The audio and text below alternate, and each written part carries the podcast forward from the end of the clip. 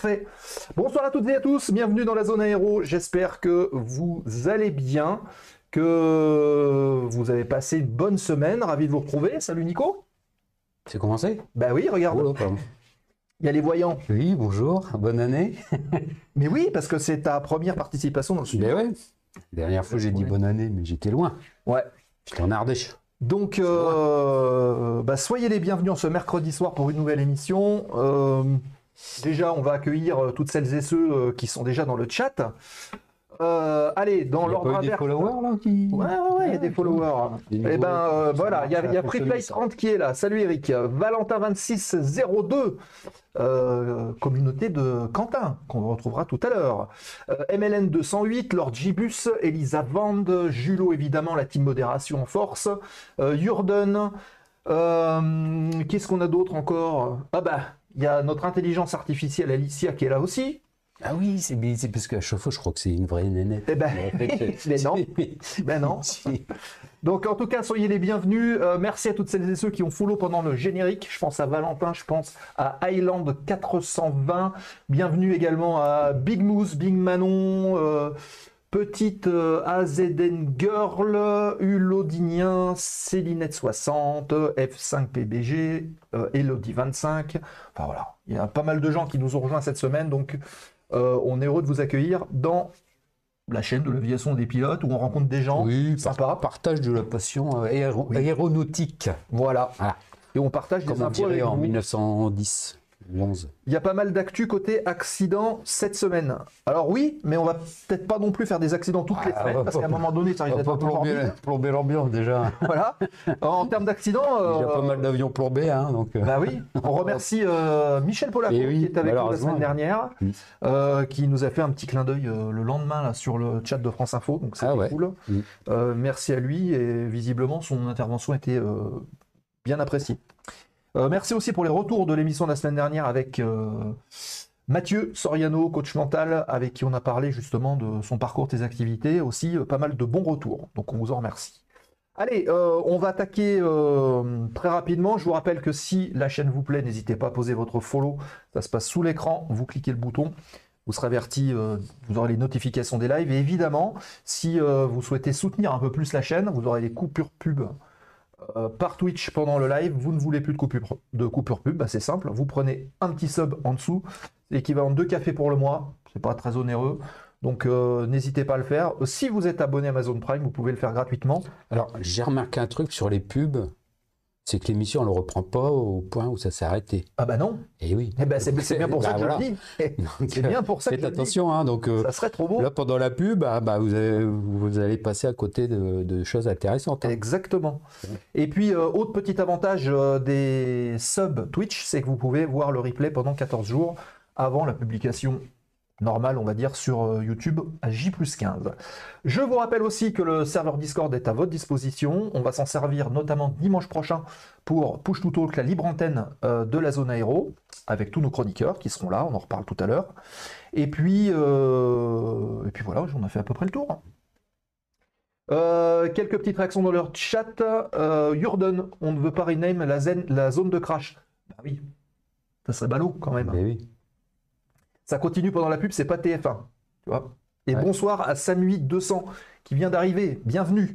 Euh, bon, les copains, on va pas faire durer le suspense trop longtemps puisque nos invités sont là. Euh, on va tout de suite déposer le plan de vol de l'émission de ce soir et euh, voyons, voyons de quoi on va parler.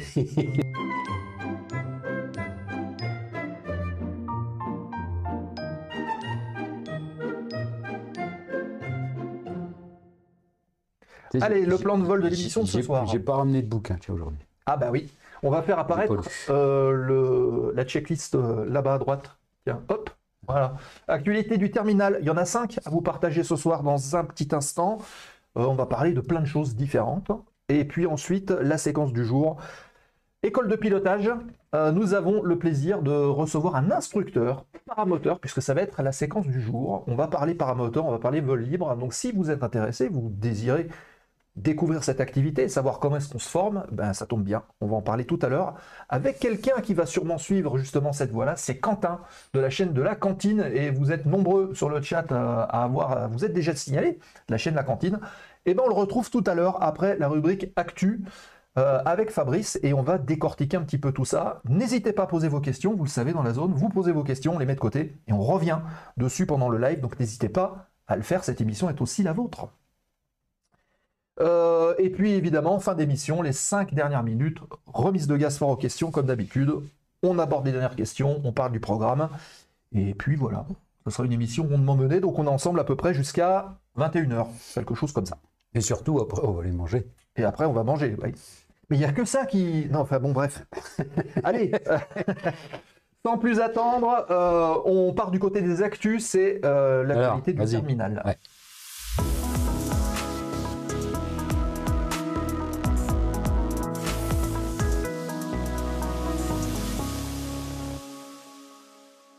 Boeing sous enquête de la FAA. Actualité du terminal avec euh, cinq petites news à vous partager ce soir. Et on commence avec les suites de ce qui s'est passé euh, il y a quelques semaines. Vous en avez sûrement entendu parler euh, bah, déjà dans la zone aéro de la semaine dernière, mais aussi sur tous les médias, parce qu'on en a beaucoup parlé. C'est ce Boeing 737 MAX qui a perdu une porte en vol. Et bah, on a retrouvé la porte avec un iPhone qui était tombé on a pu réidentifier. le mec qui était assis, il a retrouvé son iPhone aussi. Alors je ne sais pas si c'était le sien, mais en tout cas, euh, le gars qui est à côté, à mon avis, euh, il doit s'en souvenir. Bah, et alors, euh, ça a suscité un peu un tollé, cette histoire-là, puisque la FAA, donc la Fédération aéronautique américaine, si on peut dire, hein, la Fédération d'aviation américaine, l'équivalent de la DGAC en France, mhm. a décidé de stopper les vols des 737 MAX qui ne sont pas justement à leurs premières avaries. On en a parlé avec euh, Michel Polaco la semaine dernière et ceux pourront le voir, son intervention d'ailleurs à ce propos. Boeing a annoncé qu'il allait augmenter euh, les inspections de qualité et de surveillance sur le 737 MAX 9 euh, quelques jours seulement après que la FAA ait prolongé l'ordonnance d'immobilisation donc qui euh, tank les avions au sol et qui bloque aussi euh, les chaînes de production de, chez Boeing. Alors euh, l'avionneur affirme qu'il a pris des mesures importantes ces dernières années pour renforcer les fondements du système de gestion et de qualité, qu'on appelle le QMS, et tout ce qui est niveau de, protection. Mais, mais étant donné qu'il y a beaucoup de sous-traitants qui interviennent dans le cadre de la fabrication ah des avions, ah euh, ce système-là, il doit être aussi étendu à tous les sous-traitants de mmh. chez Boeing. Et apparemment, il y aurait des, euh, des petites imperfections, en tout cas dans ce système-là. Les sous-traitants qui ne travaillent pas comme il faudrait travailler. Et ce qui est a priori le cas sur euh, le problème de la perte de la porte. donc, sur les engagements qui ont été pris par Boeing, bah, ce sont les suivants. Déjà, augmenter les inspections de qualité. Il est prévu des inspections euh, supplémentaires tout au long du processus de construction chez Boeing et chez Spirit, qui est euh, un des fabricants justement des portes, avec une augmentation de plus de 20% prévue. Euh, des sessions d'équipe sur la qualité. Donc il est prévu comment dire, des sessions supplémentaires pour que les équipes puissent se rassembler, se recentrer sur les principes fondamentaux du système de gestion de la qualité et se garantir que tout soit dans les règles de l'art. Euh, un examen par Boeing du système de travail de Spirit Aerosystems, donc le, fameux fabricant, entre autres. Hein. Mais en gros, ça s'étend aussi à tous les, sous-traitants. Euh, l'avionneur américain a déployé une équipe pour travailler aux côtés de Spirit Aerosystems pour compléter les équipiers existants sur le terrain. Euh, des inspections de surveillance des compagnies aériennes. Donc Boeing ouvre ses usines à tous les opérateurs de 737 MAX et, euh, ben, ils vont organiser des sessions de surveillance pour vérifier les différentes étapes de la production et que la qualité soit au rendez-vous. Spirit va faire de même aussi dans, ses équipes pour euh, ben, quelque part c'est rassurer aussi un peu les compagnies. Hein, ben voilà. Oui, et enfin, là, c'est un manque à gagner pas seulement pour Boeing, mais pour les compagnies dont les avions ah sont euh, par terre. Imagine une compagnie aérienne qui a que des 737 Max. Eh ben oui. Bah, elle va pas faire euh, fortune là aujourd'hui. Hein. C'est le gros problème. Euh, ça coûte un, argent fou. Et bienvenue Casquette Moustachu, qui vient d'arriver, qui a activé le réacteur. Et on termine avec l'évaluation indépendante. Ça, c'est important. C'est un tiers qui sera sollicité pour examiner en profondeur le système de gestion euh, de la qualité des avions commerciaux et éventuellement suggérer de nouvelles améliorations. Voilà, donc ils sont bien, euh, sont bien sous, le, sous les feux des projecteurs et ah sous, bah les loupes. Donc maintenant, à voir comment est-ce que ça va évoluer. Bienvenue, j'entends rien, 83 dans la zone aéro. Bonsoir, mon cher Jean. On continue avec ce drôle de petit avion. Euh, un tractor. Eh ben ça ressemble, mais c'est pas ça. Bah c'est presque ça. C'est euh, un Embraer Ipanema. vous le voyez, qui est un avion d'épandage agricole. Et Embraer, le fameux constructeur brésilien, en a livré plus de 1600 en 2023. Donc il a été produit dans les années 70, cet avion. Euh, il continue une carrière commerciale qui est tout à fait honorable, puisqu'on va atteindre les 1600 exemplaires qui ont été livrés. Donc je le disais, c'est un avion qui est plutôt à vocation agricole, mmh. pour faire du travail aérien, de l'épandage, euh, pourquoi pas de la démoustication, ce genre de choses. Et euh, en 2023, Embraer a livré 65 exemplaires, soit une augmentation de 18% par rapport à l'année dernière. Et il prévoit encore plus grand en 2024, puisqu'il prévoit d'en livrer 70. D'accord. Donc pour un avion des années 70, tu vois, ça devrait être pas mal. Ils ont livré où? Partout dans le monde. D'accord. Partout dans le monde. Euh, donc l'avion, c'est un EMB 200, vous le voyez, c'est un avion qui est monoplace, un seul pilote, un seul siège à bord. Il est conçu au Brésil. Le premier vol a eu lieu le 30 juillet 1970, donc ça remonte quand même. Et euh, il a été mis en service en 72. Hein, doucement. Euh. Oh, mais Pas si vieux que ça. Euh, le moteur, c'est un Afcoli Coming de 300 chevaux avec une hélice tripale. Et euh, au niveau de la taille, pour vous rendre un petit peu compte, il fait 11 mètres d'envergure, à peu près 7, euh, un petit peu moins de 7,5 mètres de longueur et 2 mètres de hauteur. Masse à vide, on est à 1 tonne 10. Mmh. Et en masse max, on est à 1800 kg. Donc en gros, il a 800 kg de, charge. Ah Donc ça peut être pas mal pour le pour le travail aérien. Il a un cockpit très haut là pour voir les obstacles et tout là pour faire du. Parce qu'en fait, faut, faut rappeler que c'est pour faire du radada ça. Hein. Ah ben ils font. ils, sont à hauteur hein. des, des, germes de blé. Hein, alors d'ailleurs, il y a eu, alors c'est pas sur ces avions là, mais cette semaine il y a eu un crash d'un Air Tractor, je crois que c'est en Amérique du Sud, qui faisait un passage back à toucher de ligne, ah, haute tension, et euh, le crash a été filmé. Euh, il y a eu pas mal de. Oh, c'est au Chili, voilà, c'est ça. Gibius nous préparait, c'est ça, un Piper Pony, ouais, c'est ça. Donc, euh, qui s'est craché sur une route. Il y a, des vidéos, on le voit. Euh, bon, il a touché la ligne haute tension. Hein. Euh, donc, cet avion a été adapté en tracteur de cible volante et de planeur sous l'appellation G19 par l'armée de l'air brésilienne. Et il a également servi à faire du, bombardement sur incendie, puisque c'est un bombardier d'eau léger. Ah, bah, comme, tu le disais. Comme on en a ici à Béziers. Il y en avait deux. Oui, mais c'est pas cela. Ah non, c'est pas cela. Mais c'est voilà, c'est des air tracteurs qui ont été adaptés pour euh, lutter contre l'incendie. Voilà, qui ont un kit en dessous. Et d'ailleurs, si vous regardez bien sous les ailes, on voit les diffuseurs agricoles pour, euh, pour faire du traitement euh, dans les champs. Voilà. on continue. Eh, on pourrait pas utiliser ça pour faire les lignes blanches sur les routes, autoroutes et tout ça. Ça, serait ça ferait des grosses lignes. Ça serait bien ça. Ça ferait des grosses lignes. On part du côté des États-Unis, enfin on remonte plutôt, parce qu'on était dans le, sud, dans le sud, Amérique du Sud, on remonte en Amérique du Nord. Et euh, du côté de chez Delta Airlines, on est en train de sortir le portefeuille, puisque euh, la compagnie désire des Airbus A350 000. Euh, on rappelle que Delta Airlines exploite actuellement 450 avions Airbus dans sa flotte, de l'A220, le petit, hein, jusqu'à l'A350 900. Et il souhaite 200 appareils supplémentaires euh, pour, euh, ben, en, commande. La livraison des 20 premiers à 350 000, donc qui sont euh, la 350 mais version allongée que vous voyez sur, sur l'image, devrait débuter en 2026. En 2023, Delta a réceptionné 27 à 321 Neo. C'est les nouveaux appareils d'ailleurs à peu mmh. près hein, qui sont reçus par la compagnie Transavia en ce moment. Qui marche à l'huile de friture. Non, je déconne. Pas encore, mais ça devrait arriver, le OSAF. Il y a eu 9 à 220 300 et 7 à 330 900, soit un total de 43 avions. Objectif, pourquoi passer sur la 350 000 bah, Augmenter le nombre de sièges. Le plus il y a de sièges dans l'avion, le plus c'est rentable. Ça paraît logique. Et augmenter aussi la taille du volume pour faire du, cargo. C'est aussi parce que euh, Boeing, euh, il perd ses portes. Ah, ça, ils ne l'ont pas précisé. Mais visiblement, Delta, ils sont quand même euh, assez ancrés. Ah, bah, je pense qu'il y a certaines compagnies là, qui vont peut-être. Bah, probablement, elles vont revoir leur copie. Il y a des chances. Euh, donc il y a 20 options supplémentaires qui ont été aussi euh, mises sur la compagnie. Donc ça fait quand même pas mal de choses et ça remplit le carnet de commande de l'avionneur européen. question de l'Orgibus. Euh, est-ce qu'ils sont équipés des nouveaux moteurs qui sont capables d'avaler un mec qui a loupé son vol et qui s'est jeté dans l'acteur son jeu? Ah, ça c'est une bonne question. C'est une bonne question. Il perd ses portes, mais surtout il persévère. Oui. Oh, c'est joli ça. Il perd ses portes, mais il persévère. Ah on va Bravo. Boire, on va boire dans quoi On s'incline, euh, casquette moustachu. donc on va boire. Euh... on va boire la bouteille. On continue. Alors, c'était pas celle-là, la dernière. Euh, d'ailleurs, elle n'y est pas, la dernière. Ben, c'est pas grave. Euh, je vais vous en parler. C'est euh, EasyJet qui s'associe avec un constructeur qui s'appelle Collins Aerospace, mhm. qui fabrique des instruments de bord.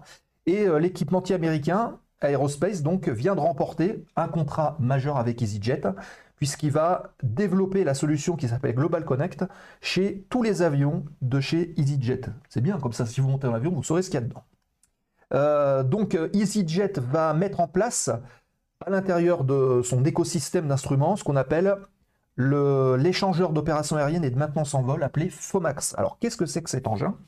Développé en partenariat évidemment avec euh, Airbus, il va permettre de communiquer avec le sol, de communiquer aussi avec les autres avions, de manière à optimiser le travail de la compagnie, être plus opérationnel et simplifier le travail des pilotes. Alors comment est-ce que ça va fonctionner?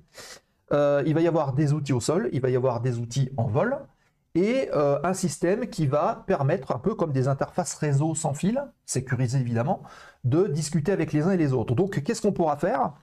Euh, On va pouvoir faire plein de choses. Il y aura deux parties. Dans la première partie, il y aura tout ce qui est électronique embarqué, qui va permettre de fournir des systèmes de soutien au sol. Il va y avoir de la gestion automatisée de la connectivité air-sol IP, et cellulaire. Donc, qu'est-ce que ça veut dire ça? Ça veut dire que on va dialoguer avec des serveurs, on va envoyer des infos sur des serveurs, et ces infos pourront être récupérées par les avions, au sol ou en vol. Donc ça, c'est super intéressant. Mmh. On passera plus par des liaisons radio, et euh, ça sera vraiment euh, de la donnée numérique. En fait, c'est un système SMS entre la compagnie. Euh, en quelque sorte, mais, plus orienté réseau. Mmh. Tu vois? C'est comme ça, en tout cas, qu'ils le définissent. Évolution cellulaire à long terme. Euh, il y a également ce qu'ils appellent euh, le SATCOM. Le SATCOM, c'est la possibilité pour les passagers de se connecter à Internet Wi-Fi dans les avions. Et euh, ils ont dit, bah, il va falloir quand même qu'on sépare le Wi-Fi passager du Wi-Fi cockpit, ce qui est plutôt mmh. mieux. Donc ce système va pouvoir le, le, permettre. Téléchargement automatisé des données de sécurité et de performance. Accès au sac de vol électronique, ce qu'on appelle les EFB, Electronic Flight Book. Euh, donc les fameuses tablettes qu'utilisent les pilotes. Donc euh, on pourra télécharger les cartes de manière bien plus automatisée que de les emmener euh, avec des sacs de 25 kg dans les cockpits. Je me souviens une fois, c'était une petite anecdote. Hein, quand j'étais à l'armée, je, mettais à jour la doc dans les, ah dans les avions de ligne militaires. Et à un moment, il y a un DC-8 qui partait en grande maintenance au Bourget. Et j'étais chargé de la doc, donc il y avait, il y avait trois grandes valises comme ça de doc à les charger dans l'avion. à les prendre, paume. Ah. Et puis euh, aller sortir de l'avion, aller ramener euh, sur la base à Villa Coublé, et puis euh, je faisais la mise à jour pendant que l'avion était. Alors que maintenant, un iPad et, maintenant un iPad, il y a tout. Donc c'est quand même beau. donc accès EFB aux données avioniques en temps réel, mmh. c'est-à-dire que n'importe qui pourra, enfin n'importe qui, dans la compagnie en tout cas, des postes clés euh, pourront avoir accès en temps réel à, ces infos. Euh, il y aura ce qu'on appelle la CARS sur IP. Alors la CARS, ce sont des messages textes qui sont envoyés en direction des avions pour les informer sur plein de choses. Et salut Pierre, salut The Flying Frogs, bienvenue. Euh, il pourrait nous en parler, tiens Pierre, des ACARS. donc ça sera ACARS sur IP, donc ça passera par un système de réseau. Et puis surveillance des FOMAX aéroportés au sol et en vol pour un suivi en temps réel du système. S'il y a une panne, on est prévenu, donc on sait ce qui va ou ce qui ne va pas. Et enfin, donc chargement automatique des données, chargé euh, 665, en gros, tout ce qui est base de données avion, qui doit être mise à jour à l'intérieur, bah, plutôt que de se connecter dessus, mmh. bah, ça se fera sans fil. On pourra les envoyer et faire des mises à jour à distance, mmh. comme tu mets à jour ton imprimante laser par exemple. D'accord. Je résume, vulgarise, mais c'est un petit peu ça. Voilà. Ouais, en fait, il y aura une discussion. je veux dire, les gens au sol auront directement la panne sur oui, leurs la Maintenance, pas les la maintenance, non, bien sûr. Et, la maintenance, euh, euh, oui, oui, non, mais je veux dire, toute, panne que le pilote verra dans, son cockpit euh, sera vu aussi par la compagnie aérienne. C'est déjà le cas. Qui pourront, oui, oui, mais, mais, ça, sera, possible. Donc ils pourront, ils pourront préparer à, l'escale ce qu'il faut pour réparer au plus vite, quoi. mise à jour on the air ou comme Tesla, bah, apparemment on the air. Ils pourront faire ça à distance. Hmm. Après, s'il y a des pépins, il faudra évidemment retourner au hangar, mais a priori, l'idée c'est ça c'est d'éviter d'avoir à surcharger les avions dans les hangars et de pouvoir faire des mises à jour globales qui vont euh, gagner du temps et donc permettre aux avions de voler plus et donc de gagner de l'argent, d'être opérationnel, etc. Voilà, on continue. Ça va être le début des, prémices des avions sans pilote. Ah, long débat. Un contrôle comme ça, les informations qui s'échangent comme ça. C'était un long débat. On en reparlera, tiens, dans Push to Talk. On relancera le. Dans 50 ans. Allez, dernier point, euh, un petit peu d'histoire. Puisque euh, on va faire en arrière. Ah, ça, c'est un des ancêtres euh, d'Air France. Un 17 janvier 1930, pour être exact. 31. 31. Donc, à partir de ce samedi 17 janvier 1931, la compagnie Air Orient, dont vous avez un logo qui doit sûrement vous rappeler quelque chose. Mmh, bah oui. Bah oui, bah c'est le logo d'Air France euh, qui a été repris, puisque Air Orient était une des compagnies, enfin on va dire fondatrice, l'origine, quelque part, d'Air France, aujourd'hui. Donc la compagnie Air Orient est à son service, développement qui passe par l'instauration d'une nouvelle liaison aérienne à des fins de transport postal. Euh, départ de France, l'entreprise desservira l'Indochine. Le tronçon qui va être mis en place partira d'à côté de Marseille, à Marignane, pour rejoindre Saïgon en 17 escales et en à peu près 10 jours de vol. Jusqu'alors, euh, Air euh, Orient avait des lignes qui allaient jusqu'en Grèce, au Liban et en Irak et posait euh, respectivement ses appareils à Athènes, Beyrouth et Bagdad dans le cadre de son service postal qui donc se met en place sur Saïgon ce 17 janvier 1931. À bord de l'hydravion que vous voyez sur l'écran de type CAMS, CAMS, outre 63 kg de courrier et 40 kg de messagerie, prendront place deux passagers à bord il y aura l'aviateur Chal qui va être en charge de récupérer un avion du côté de Téhéran et un pilote, Fauquet Maître, qui travaille pour Air Orient. Euh, pour ce qui concerne le vol, c'est l'aviateur Pichaudou, qui a eu euh, ses heures de gloire avec Mermoz notamment, va prendre euh, les commandes et effectuera ce vol accompagné de Richaud et Rona, et le premier donc étant mécanicien et le second télégraphiste. Et comme vous le voyez, donc c'était un avion quand même assez conséquent qui a dû décoller euh, à Marignane, donc probablement vers les, sur les temps de mer. Mm. Euh, et, donc en 10 jours, rejoindre quand même euh, Saigon, ce qui est plutôt un exploit pour l'époque, hein, rappelez-vous, 1931. Vraiment dans les débuts, dans les pionniers justement des lignes, des lignes aériennes. Vous voyez, ça remonte hein, quand même. Voilà. On voilà, fait voilà. Des progrès depuis. Hein. Et d'ailleurs, tu vois, j'ai même pas changé le, le titre là. Ça, c'était Daniel la semaine dernière. Mais bon, c'est pas grave. Euh, voilà pour l'actualité de la zone aéro de ce soir. Si vous avez des réactions à faire, n'hésitez pas, le chat est ouvert. Et puis tout de suite, on parle par ah bah oui, bah hein oui. Donc on lance le jingle, c'est la séquence. On va parler chiffres, comme on a entendu tout à l'heure. Ouais. Et on va euh, accueillir nos invités, Fabrice et Quentin, tout de suite.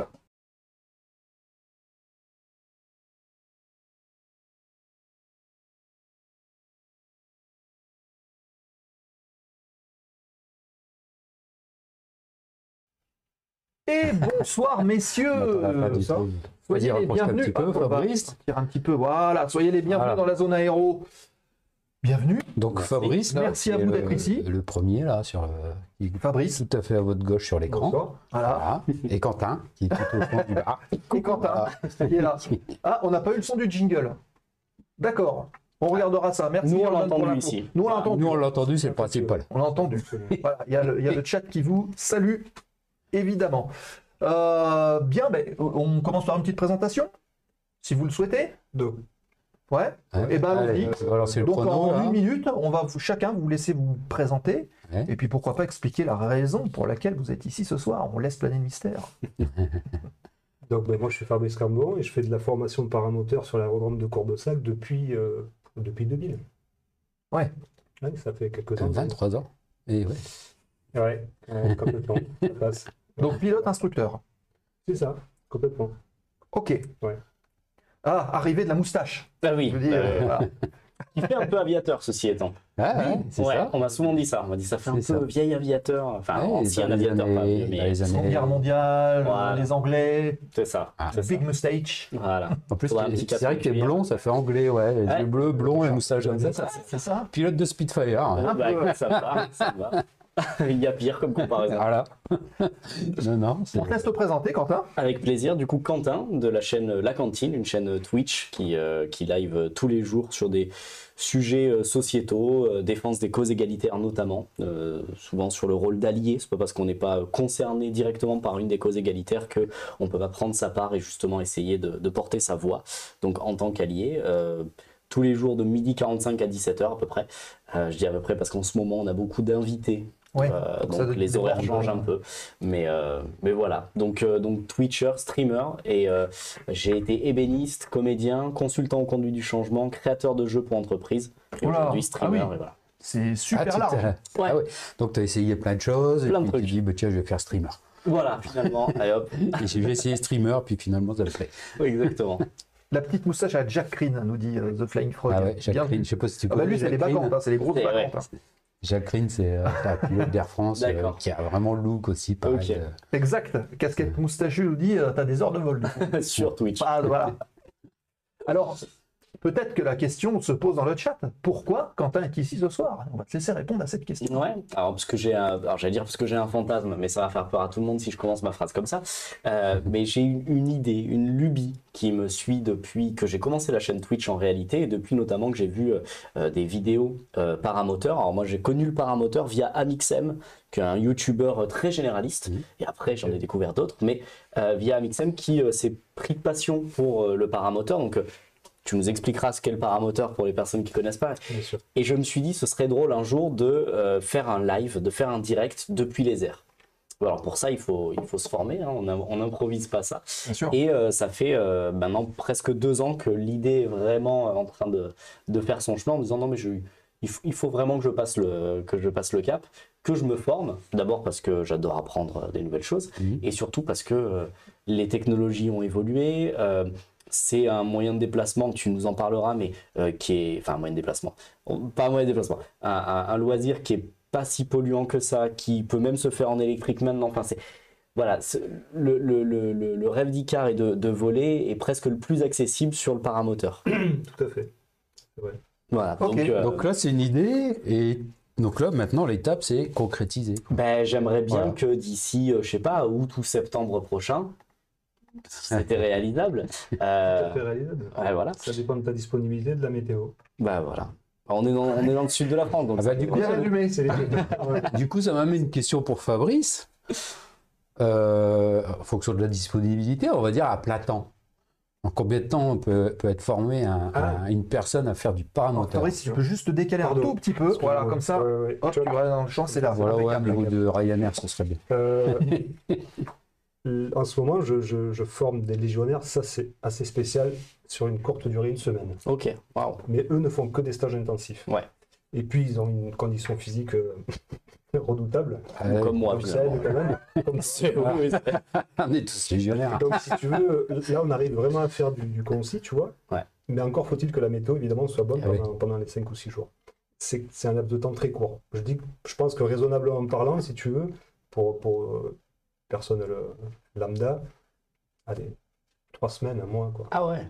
Ah, pas plus Attention, que ça. Mais, mais on n'y est pas tous les jours parce que forcément bah la météo sera pas bonne. bien sûr.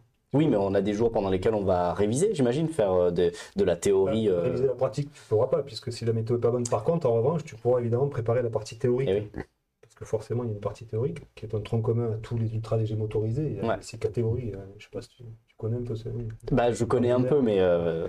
Pendulaire, multi-axe, autogire, tous ces, ces, ces, engins qui rentrent dans la catégorie des ultra légers motorisés. Et, et, donc, ils ont un théorique qui est commun. Ce théorique comporte 60 questions, c'est sous forme de QCM, et tu as droit à 15 erreurs. Donc, tu as une, une partie législation aérienne. Ouais. savoir qu'on ne peut pas faire tout et n'importe quoi, forcément. Même avec notre petit chiffon volant, mm. on, on, va évoluer dans, dans un comment dirais-je, en l'air, et il y aura, il y aura des, des, appareils beaucoup plus gros, etc. Donc il y a des règles à respecter. Euh, tu as une partie euh, navigation, tu as une partie aérodynamique, mécanique de vol, Ça, c'est quand même vachement important parce qu'il ben, il faut savoir comment tu tiens en l'air, les choses à éviter, etc. etc. Donc, tu as encore une partie euh, météo, bien évidemment. La mm. météo est très importante dans le paramoteur. Ah oui. On est ultra dépendant de la météo, il ne faut pas qu'il y ait trop de vent. Le vol qui est lent, on a l'aéronef qui a des performances extraordinaires, mais qui est très pratique en revanche, on en parlera après pour le, pour le transporter notamment. Et euh, donc il y a cinq chapitres, j'en ai oublié un, je ne sais plus. Euh, oui, évidemment, il y a un chapitre après altimétrie règle des niveaux qui permet, si tu fais le but de ce chapitre, c'est de comprendre comment sont séparés les différents aéronefs qui volent au-dessus d'un certain niveau, 3000 hmm. pieds mer au sol. Voilà, donc ça, ça fait, le, ça fait un pack, si tu veux, qui, euh, que l'on travaille en théorie. Et fort de ce truc-là, après, toi, tu vas bûcher, tu vas faire du bachotage, tu vas travailler des questions, et puis tu passeras l'examen. Très bien. Avec brio. Avec brio, évidemment. évidemment. D'accord. Alors cet examen-là, ça ressemble.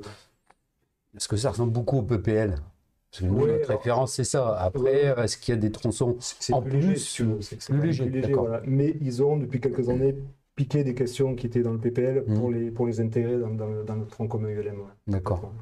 Parce que là, tu parlais de différents niveaux. Vous volez à quelle altitude au maximum? Nous, on va éviter de voler au-delà de, de, 1000 pieds, si tu veux, pour pas rentrer. Euh, tu vois, voilà, c'est parce que nous, nous, on est pilote, et puis euh, heureusement, on n'a jamais rencontré de paramoteur en l'air. parce que. Parce que non, non, mais c'est ça, ça peut être euh, dangereux parce que c'est vrai que nous, on vole aussi dans ces altitudes-là, 1000, 1500 pieds. Donc, euh, Mais enfin, le, en paramoteur, généralement, tu vas évoluer à 500 pieds, c'est la hauteur, si mm. tu veux, minimale de survol, tu vois, 150 mètres. Et euh, c'est l'idéal parce qu'on a déjà une vue qui, qui, est, qui est, très, très. On, voit vraiment mm. bien le, relief, le sol, tu vois, et ça évite d'aller très haut. Alors, pour donner une idée aux gens qui nous écoutent, là, tu as parlé de 500 pieds, 150 mètres, ça fait la moitié de la Tour Eiffel. Un peu, un peu de choses près. 1000 pieds, ça fait la Tour Eiffel, quoi. Donc, euh, Ouais, pour, avoir, euh, pour donner une, ordre de grandeur. C'est assez bas, effectivement. Donc tu vois le relief, mais en même temps, tu es presque connecté. C'est-à-dire que tu as accès à la troisième dimension. C'est-à-dire que... tu as encore l'impression d'avancer. Oui. Parce que, ah oui. qu'on a une vitesse ah relativement faible. Si tu... Alors en fonction des voiles, en gros, on va voler entre 50 et 70 km/h, 80 pour des voiles plus perfaux, tu vois. Mm. Euh, quand on apprend, on a des voiles qui volent à 50-60 à l'heure. Et, donc, euh, si tu es encore un petit peu bas, tu vois le sol défiler. Ouais. Voilà, tu as la sensation d'avancer. Si tu montes vraiment beaucoup, tu as l'impression d'être scotché dans ah ton bah siège. Tu sais, voilà. Donc, euh, c'est très bien. Et donc, pour, pour les personnes qui connaissent pas du coup le, paramoteur, euh, tout à l'heure, tu disais avec mon, mon bout de chiffon et mon, et mon siège, c'est ça. C'est un siège, une très grande hélice derrière. Alors, oui, enfin, euh, c'est une voile, si tu veux, qui est, assimilable à une voile de parapente, avec des profils un petit peu différents. Mais euh, voilà, on va dire une voile de parapente. Et euh, tu as en plus un, châssis avec un moteur sur lequel tu es assis. Évidemment, ce moteur va te permettre de décoller sur du plat, à l'inverse du parapente, qui va nécessaiter un relief, évidemment. Bien sûr. On pourra décoller dans une pente quand on a un parapente. Donc, donc voilà, c'est la différence, elle est là. et puis est-ce qu'on débute doucement C'est-à-dire, là, tu parlais de parapente. Est-ce qu'on commence par faire du parapente, histoire de bien contrôler la voile, le, vol, et après on met le moteur dans le dos pour euh, décoller? Il n'y a aucune obligation à ce niveau-là. La grande majorité des personnes qui viennent faire du paramoteur n'ont jamais fait de parapente. Mmh. Alors, c'est un plus pour les, pour les parapentistes, euh, parce que dès les premiers vols, ils sont à l'aise en l'air. Mmh. En revanche, au niveau du décollage, quand on fait du parapente, pour en avoir fait au début avant de faire du, paramoteur, mmh. on est, on est penché en avant, il faut charger la voile. Donc on a une attitude qui est plutôt penchée. D'accord.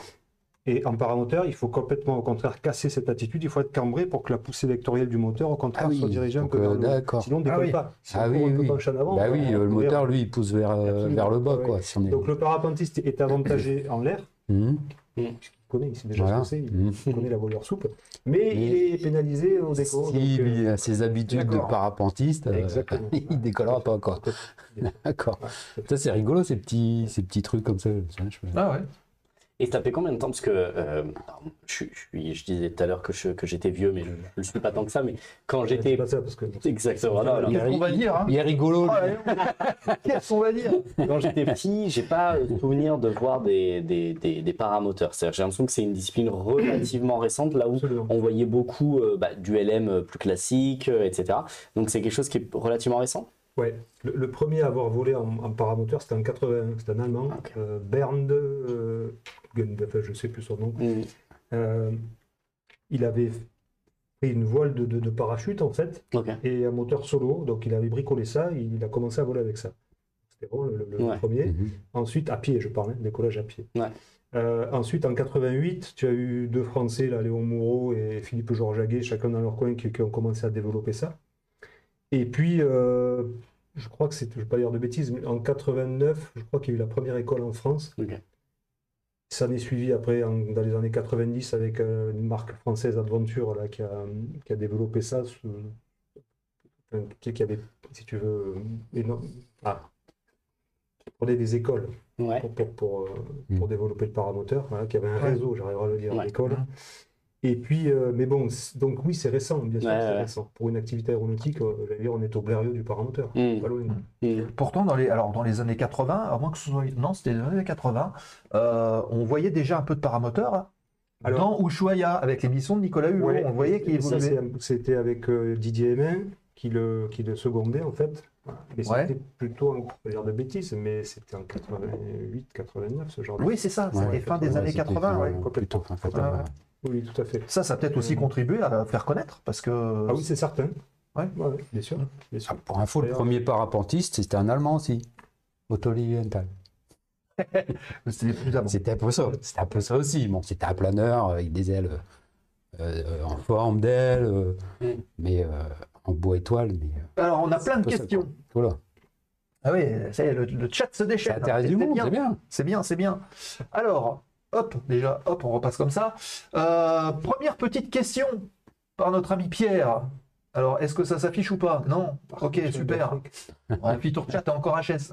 Euh, Fabrice a-t-il une expérience dans les grands parcs naturels d'Afrique? J'ai vu quelques vidéos de paramoteurs là-bas, ça donne très très envie. Ah Oui, oui, oui, j'ai eu la chance d'y voler. Et j'ai failli finir au tribunal de Windhoek aussi, donc il faut quand même faire attention. Ah, vas-y. Tu, tu, peux, nous, tu, peux expliquer un peu ça? C'était en Namibie et euh, en fait, euh, évidemment, on a volé sur un parc naturel, bon, c'est pas tellement bien. Ah oui, ah, sans, autorisation eh ben, C'est-à-dire que, ouais, pas d'autorisation. Mmh. Et puis, euh, un parc naturel, en même temps, il faut payer quand tu rentres mmh. avec ah un véhicule. Et eh oui. On est arrivé par les airs. Donc, on, eh a cumulé, en fait, pas mal d'infractions. D'accord. ok.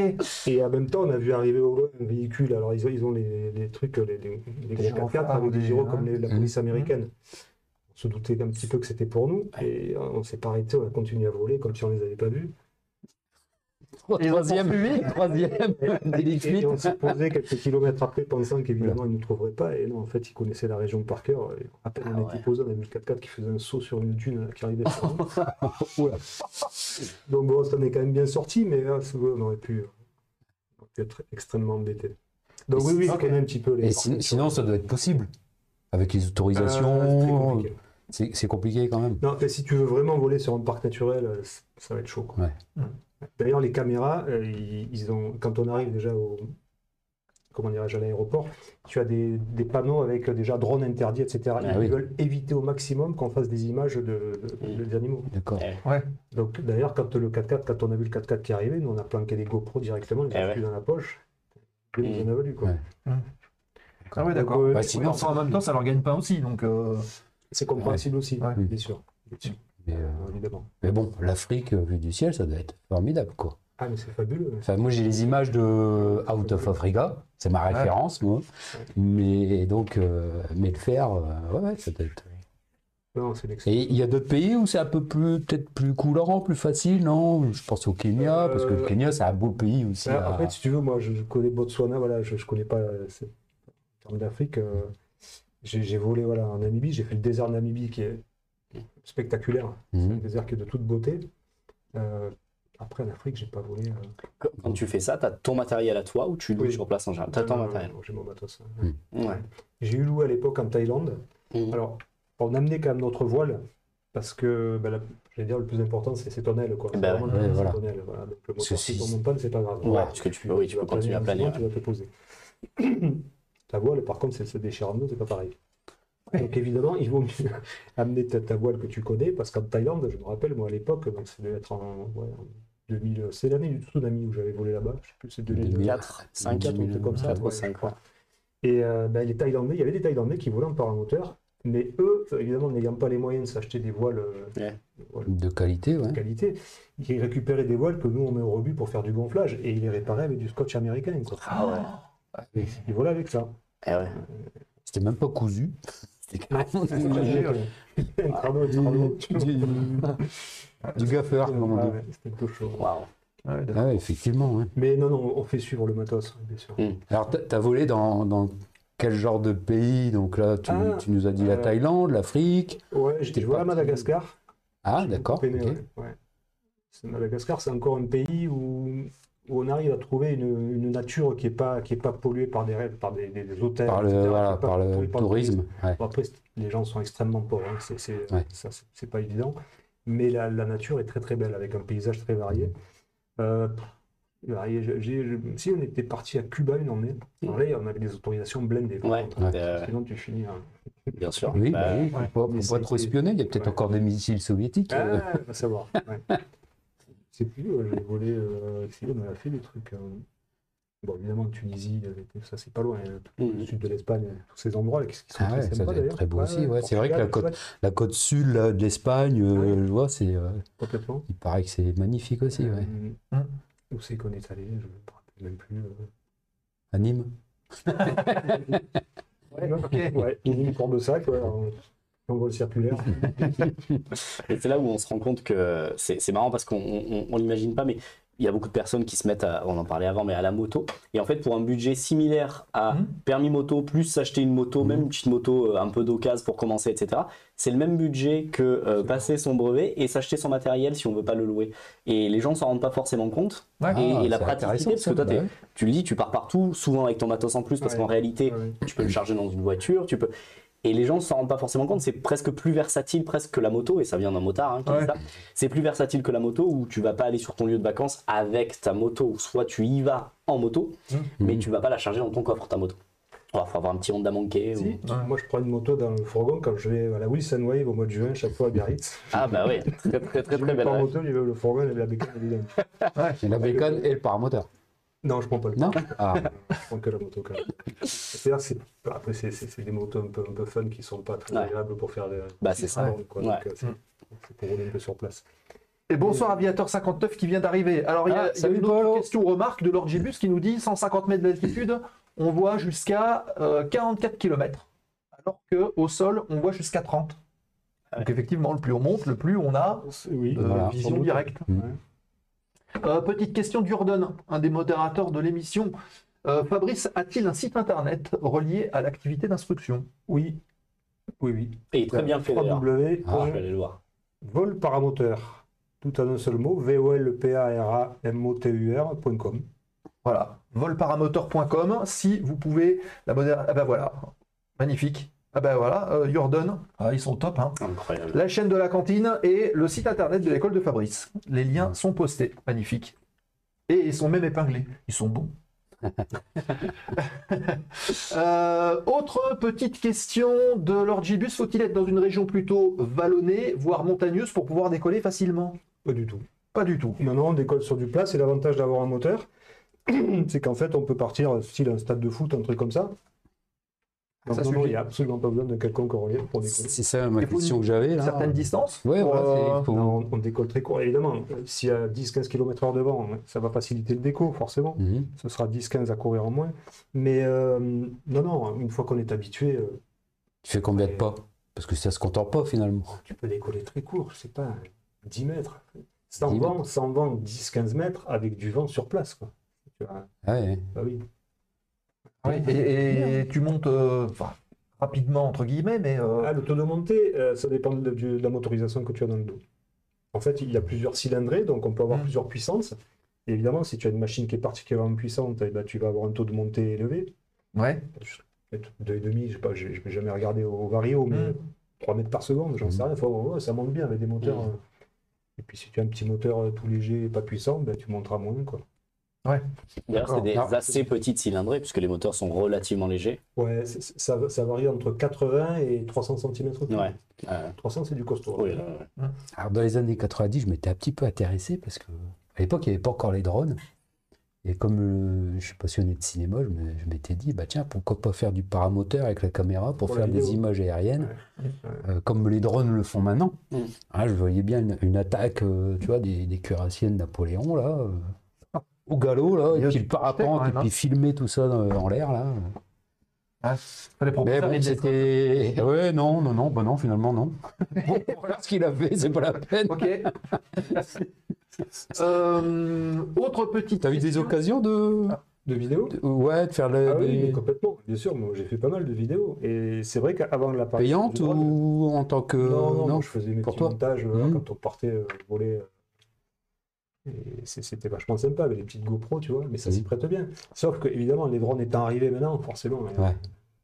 C'est plus facile avec un drone. Hein. Là, finalement, vous voulez entre deux eaux, entre l'altitude des drones et l'altitude des avions. Euh... Ouais, non, ouais. Pas... Ça peut voler beaucoup plus en paramoteur. Hein. Ben là, j'ai deux potes là, qui ont fait le Mont Blanc, c'était euh, l'année passée. Là. Oh, ah Il faut être équipé de, de, bouteilles ou pas du tout? Ah ouais? Tu, fais okay. tu, prends une petite cartouche par sécurité si jamais tu, tu, pas super bien, mm. tu vois, mais bon, tu t'attardes pas non plus. Ouais, bien sûr. Ok. Euh, autre question de l'Orgibus, bientôt des moteurs électriques, point d'interrogation, car euh, parfois cette parapentiste pas à 10 mètres de hauteur sur le bord de la plage.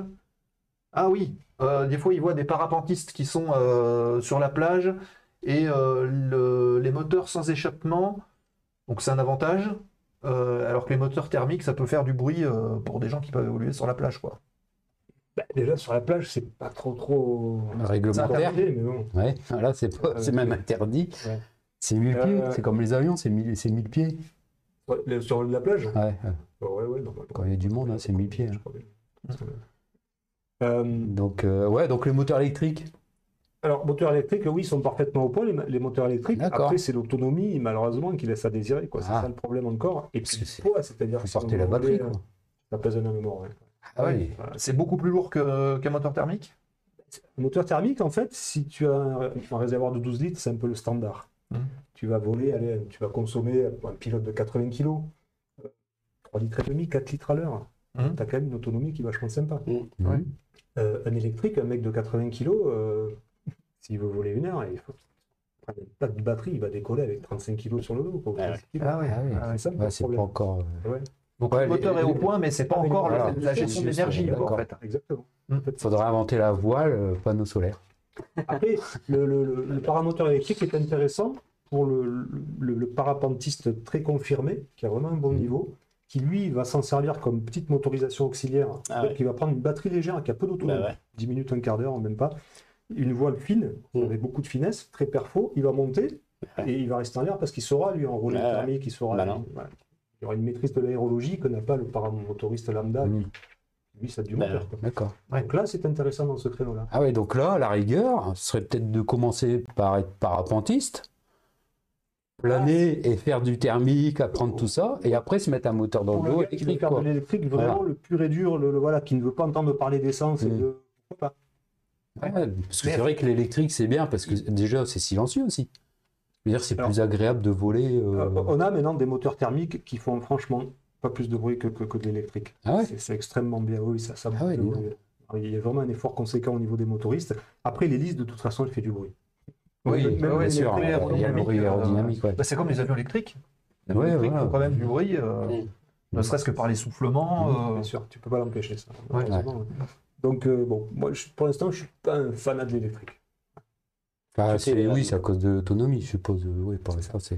et, en plus, si tu veux, euh, l'électrique, alors tu, tu, vas, tu, vas, tu vas monter, évidemment, tu vas te mettre à 500 pieds, et puis voilà, tu vas vraiment balader, mais euh, tu vas rester à 500 pieds pour pas solliciter ta batterie.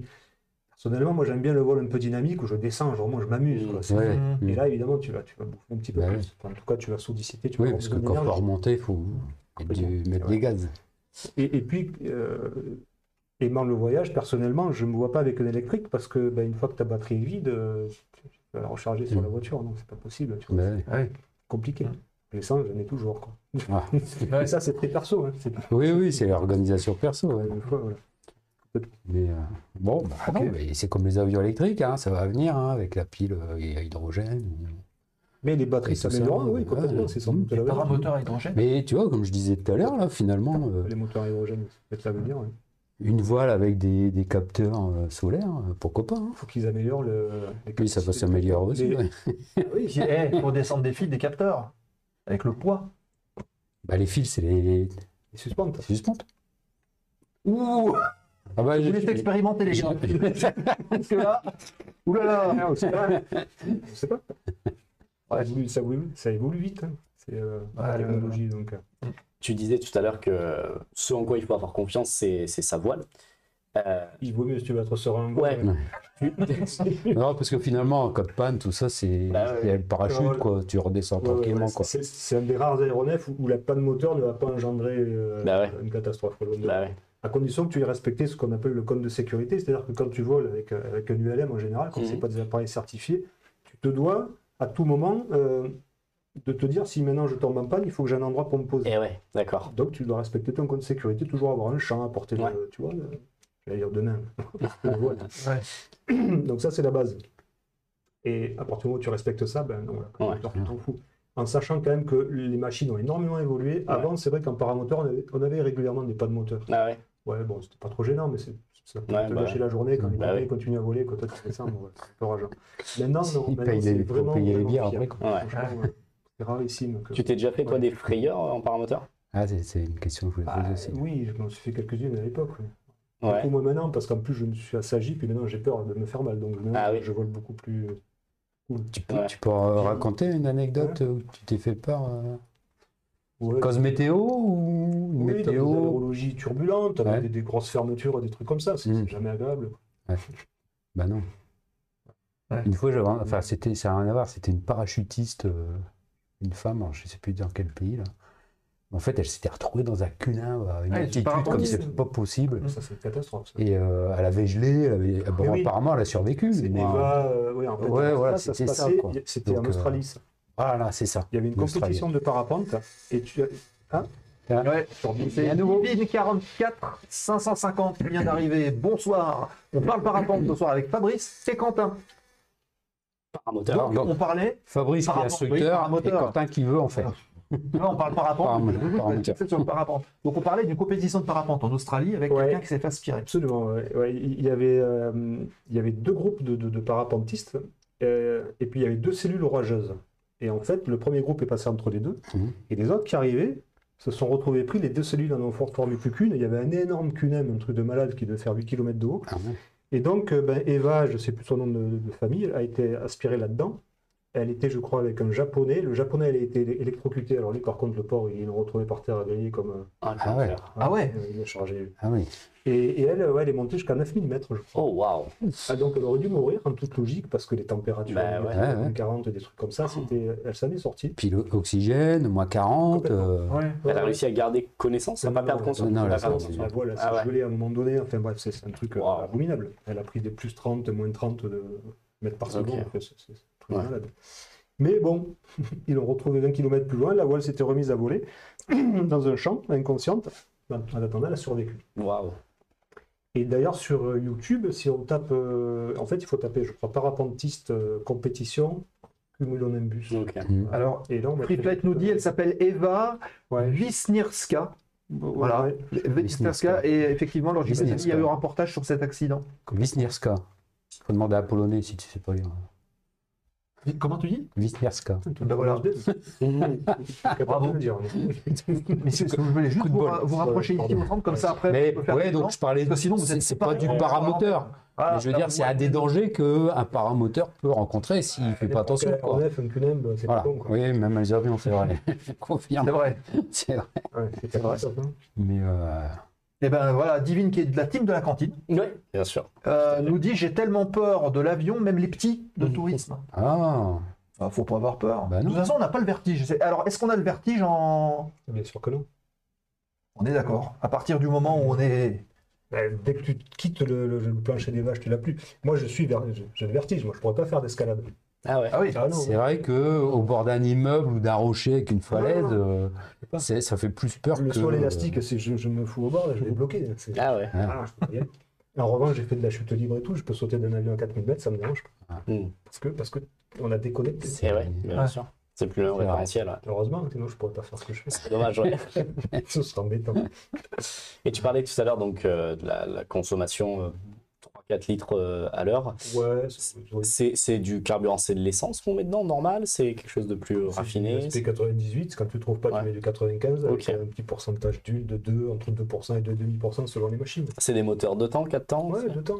temps. Il y a quelques 4 temps. Ouais. J'en ai essayé un dernièrement, là, en, décollage euh, sur le dos, mais bon. Ouais. C'est un petit peu lourd. Et eh ben ouais, ouais. ouais, ouais puissance. Bah, en chariot, ça se justifie, hmm. bien sûr, sur le décollage à roue. Ouais. Bah, Donc oui, c'est du temps. Ah oui, parce qu'il faut parler aussi des paramoteurs. Euh, ce qu'on va faire. Les chariots, comme tu dis, c'est-à-dire que c'est. Euh, j'allais dire que c'est comme un ULM pendulaire, sauf que au lieu d'avoir une aile. Euh, on va faire ça on va mettre le diapo. Parce que là, on a mis. Il y a une voile. qui nous a fait passer ah bah quelques diapos, donc on va voir quelques images. Alors, ça, c'est la formation de, de, de, travail au sol, en fait. La formation préalable évidemment, avant de commencer, alors ça c'est un biplace euh, à deux, en décollage à pied. Ouais. Donc ça, on commence comme ça, en, bip, en non, tandem. du tout. Ah, euh, les premiers vols, c'est pas du tout du tandem. Absolument pas. Alors ça, c'est toute l'originalité du paramoteur. C'est vrai que c'est assez surprenant, mais la personne, elle va passer d'un travail au sol, gonflage de voile, et ben, une fois qu'elle gonfle bien sa voile avec du vent sans vent, moteur, briefing, radio, et poum, elle va se retrouver en l'air pour la première fois. D'accord. Jamais volé avec un ah instructeur en tandem. Mm. D'accord. Ouais, ça, ah bah tiens, ça c'est impressionnant. Hein. Ah, ton premier solo ça sans, sans double commande. Bah ouais, complètement. complètement. D'accord. Ah, je, je, reconnais que c'est surprenant, mais ça, ça, marche. Ouais, j'ai toujours bah oui, de, de... Faut garder comme ça, quoi du mal à lâcher prise. Et c'est pour ça que ça m'a toujours attiré, par exemple, de faire du, parachute, des trucs comme ça. Mais, mais le côté tandem m'ennuie un peu parce que j'ai envie de faire moi. Mais tu peux pas toujours le faire et c'est normal. Il faut, faut, respecter les consignes de sécurité. Et là, effectivement, quand j'ai appris ça, parce que je l'avais vu avec le, parcours de Vixen là-dessus, mais le côté, euh, bah, tu apprends, toi, toi, toi, et puis, ouais, bah, tu, tu gonfles ta voile, puis tu décolles, et puis c'est toi, quoi. C'est toi qui es maître de, de ton engin. Complètement. Ouais. ouais, ok, c'est vrai. Bah, comme quoi. Hein. Donc tu parlais des paramoteurs chariots, là on en voit un sur la photo. Donc, euh, Alors, en fait, le, paramoteur, donc il y a le paramoteur monoplace à pied, place à pied, monoplace en chariot, biplace en chariot. D'accord. Ça, c'est le même, enfin, c'est le même revers monoplace. Après, c'est une qualif nécessaire pour amener un passager, que ce soit en chariot ou à pied. Bien sûr. D'accord. Ok. On peut décrire vite fait les, petites, les petites photos. On voit un peu. Oui, euh, oui, oui. Comme ça, c'est de tes élèves? Oui, c'est ma compagne en fait. Ah d'accord. qui peut être élève aussi. ah, bah, Mais là, c'est volé, donc euh, elle est autonome et là, elle s'amuse à faire du gonflage. Donc là, on le voit euh, avec les Alors ça, les, nids, donc je l'ai formé l'année passée. Euh, il n'avait pas encore 15 ans, puisque normalement l'âge minimum c'est 15 ans. D'accord. C'est un brevet mm. ULM, quelle que soit l'activité la, ULM. Comme Donc il a commencé à 14 ans et demi, avec l'autorisation évidemment des, parents. Et puis ben, je l'ai breveté dès qu'il a eu 15 ans. Et il vole super bien. Il y a eu un. Comment s'appelle-t-il aussi euh, Il y a 16 ans l'année passée, euh, j'ai oublié son prénom, euh, ça va. Bon, ça me reviendra. Euh, c'est très agréable quand on a des jeunes comme ça parce que ça percute. Bah ouais. Ils progressent à une vitesse de dingue. Et en même temps, euh, ils sont pas fous du tout, ils sont vachement raisonnés. En mm. tout cas, les, les jeunes que j'ai vus. Euh, ok. c'est pas, pas comme nous, parce que nous, comme ils veulent les pilotes de ligne, tout de suite, ils veulent les hôtesses et puis le gros avion, quoi. Donc, du coup, ils percutent pas. Oui, mais euh, c'est. Au début de la formation, ils percutent pas, trop. Euh, on n'est pas dans le même état. C'est pas la même motivation. Penta dans le Morbihan, euh, non, c'est pas ça.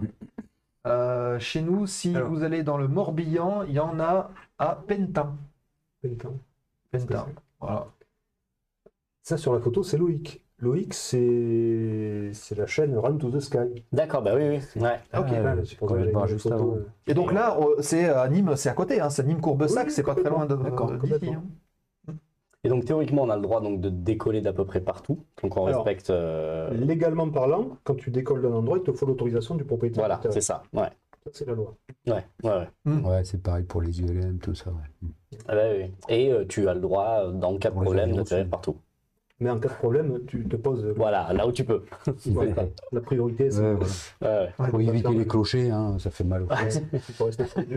Mais là, je reviens sur cette photo. Pour le coup, elle n'a pas de moteur dans le dos, là. Non, non, ça, c'est gonflage.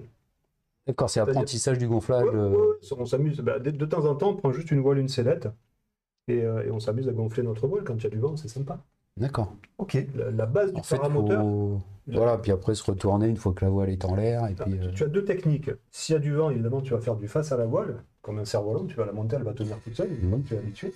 Et s'il n'y a pas de vent, évidemment, ta voile est derrière toi, il faut, ah, courir, un, courir un, peu pour générer du vent Engouffrer le vent dans le. D'accord. D'accord. Et bienvenue au La Fée Verte qui vient d'arriver. Aloha. Bienvenue. Euh, oui, donc effectivement, ça. Donc là, le chariot, le fameux. Euh, voilà, un chariot biplace. Mmh. Ok. Tu vois donc, qui est commandé avec les pieds pour le coup.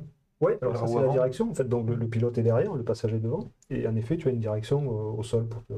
Ah oui, tu décolles pas en courant, tu décolles par le moteur. C'est ça? Tu fais rouler et. Oui, alors complètement. Là, c'est vraiment le moteur qui va gonfler la voile puisque la voile sera derrière. Hop, la voile arrive au-dessus mmh. et puis bon, on prend de la vitesse et mmh. Ouais. Et alors, donc la direction, parce que là, tu diriges avec les pieds.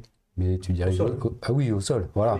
donc euh, voilà, c'est pas parce que les avions, t'as le palonnier pareil pour euh, pour en l'air, pour le sol et en l'air.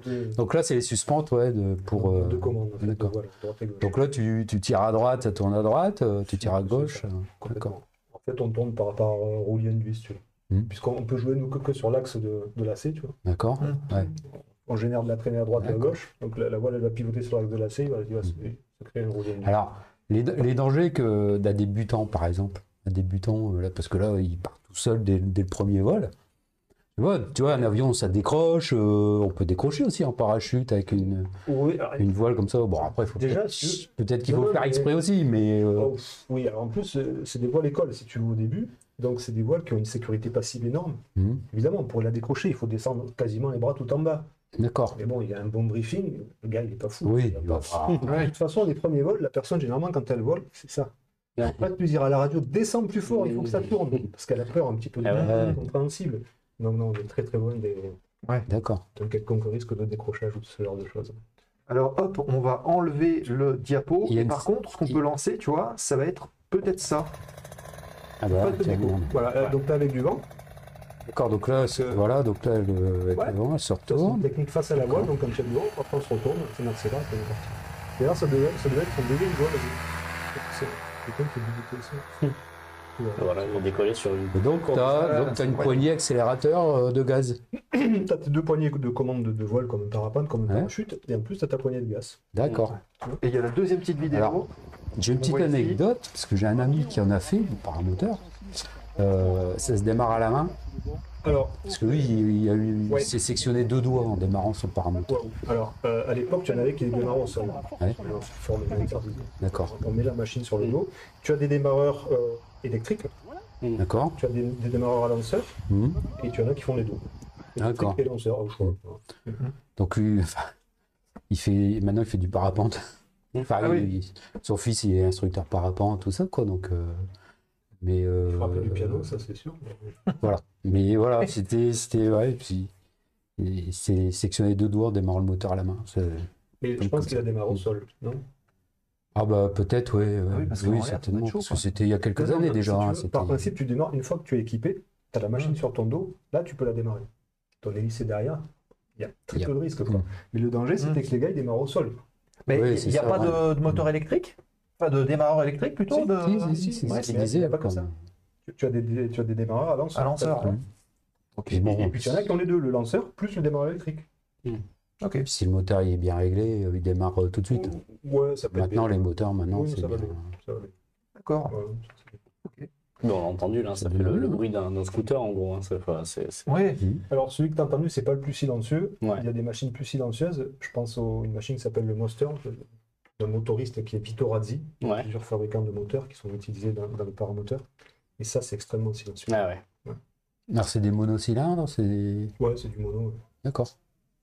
Et toi, en tant qu'instructeur, tu peux vendre aussi du matériel? Tu peux revendre Tu peux conseiller Ouais, complètement. Je, je, conseille, oui, évidemment, je peux, je peux revendre aussi. Ouais. Mais, euh, ouais, complètement.